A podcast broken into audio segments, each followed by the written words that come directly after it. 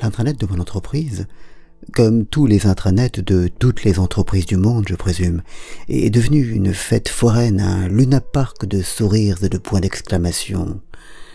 C'est un défilé permanent de pouces levés, d'éclats de rire, de messages positifs et de portraits de héros humbles, bienveillants et cependant extraordinaires, euh, défilé qui, au rythme quotidiennement imposé, donne seulement envie aux salariés moyens d'enfoncer définitivement sa tête dans l'oreiller ou de briser à coups de hache l'écran, hélas pas assez noir de son ordinateur.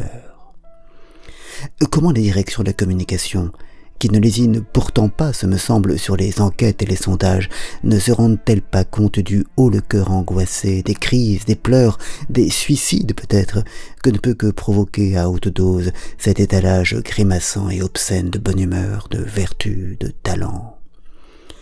Toutes ces photos de groupes extasiés faisant ronde comme des scouts autour d'un chef magnanime, ces portraits de chargés de clientèle qui, à l'issue de leur journée de travail, deviennent bénévoles pour des associations d'aide au SDF et patrouillent jusqu'au matin dans les rues des grandes villes. Cet ingénieur qui, à 22 ans, explique qu'elle a déjà vécu et travaillé en Chine, au Pérou et en Australie, et qu'elle songe à bientôt repartir parce que deux ans en France, c'est mortel.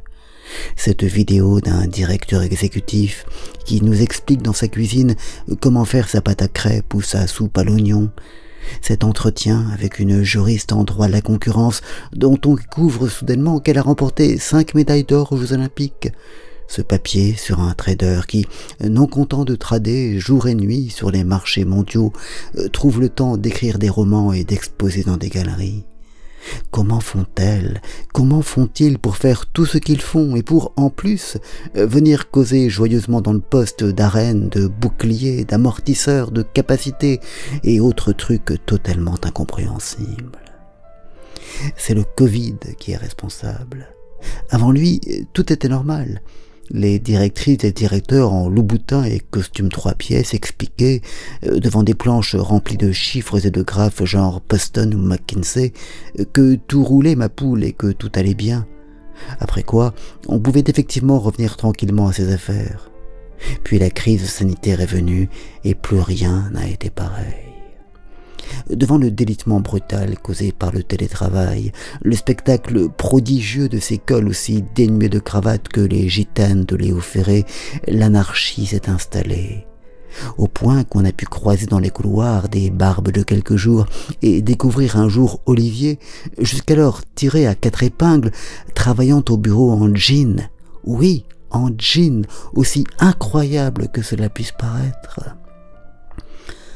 Pire encore, les entreprises se sont emparées des réseaux sociaux internes pour montrer que c'était de vrais gens qui, derrière leur écran, travaillaient.